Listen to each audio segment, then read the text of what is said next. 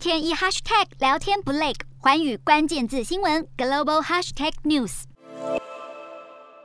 食物从天而降，从点菜到上桌一气呵成。北京冬奥智能餐厅将所有流程自动化，减少接触风险。光顾的外国工作人员大赞餐点热腾腾，好吃又有趣。